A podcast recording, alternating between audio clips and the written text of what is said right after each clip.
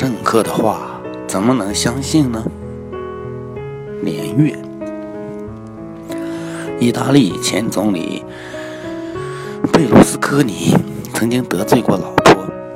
这位著名的大嘴巴在恭维另一位政客时说：“你是如此的英俊，我都想把自己的老婆介绍给你。”事后啊，他在报纸上公开发表公开信向老婆道歉，其中有一句话说道：“政客的话怎么可以相信呢？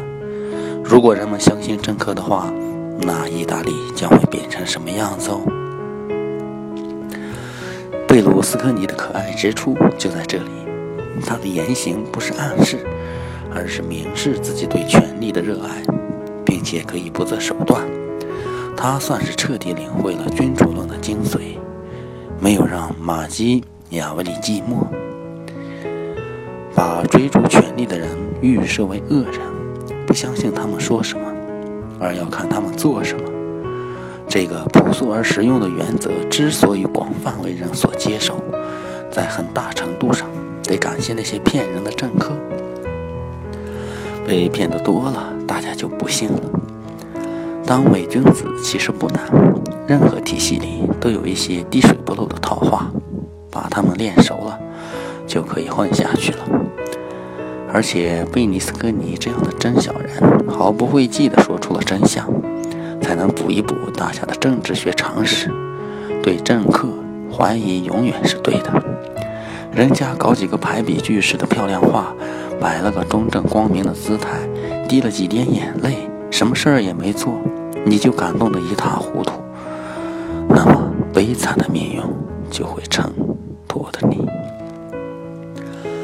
山西版的贝鲁斯基尼的名字叫陈田利。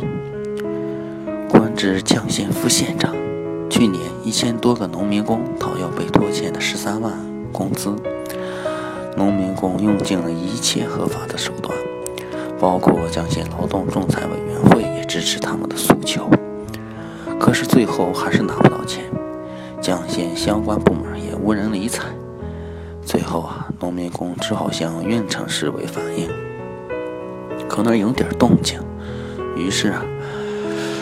绛县县政府派副县长陈立田到运城去做劝解工作。经过协商以后，陈立田向农民工代表写下了书面保证：从明天起三天之内解决，否则从县财政支出。但当农民工代表回到绛县以后，副县长这个承诺却没有兑现。这种故事太多了，说出来没有什么新鲜的。妙的是，陈立田对记者表示，当时去做劝解工作，本身就是让农民工回见向绛县就算了，写承诺的事儿怎么能当真？对呀，怎么能当真呢？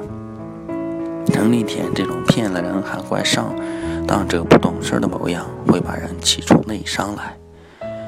不要发什么潜规则的议论。也不要再说那些幸运呀、责任呀之类的空洞名词。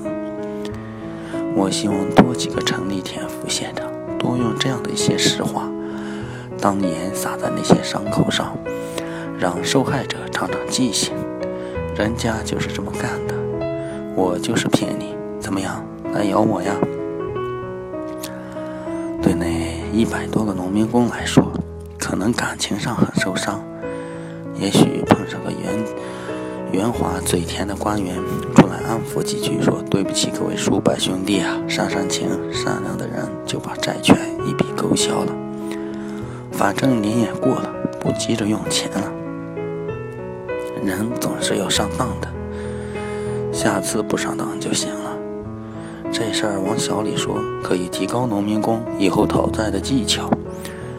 钱只有到了自己手里才是自己的，事情才算完。”往大里说，那就是验证了贝鲁斯科尼的那句话具有普适性。政客的话怎么能相信呢？千万不要太容易相信人，骗你一点钱是小事儿，把你整个人都人生都骗没了、骗傻了，那损失才大了。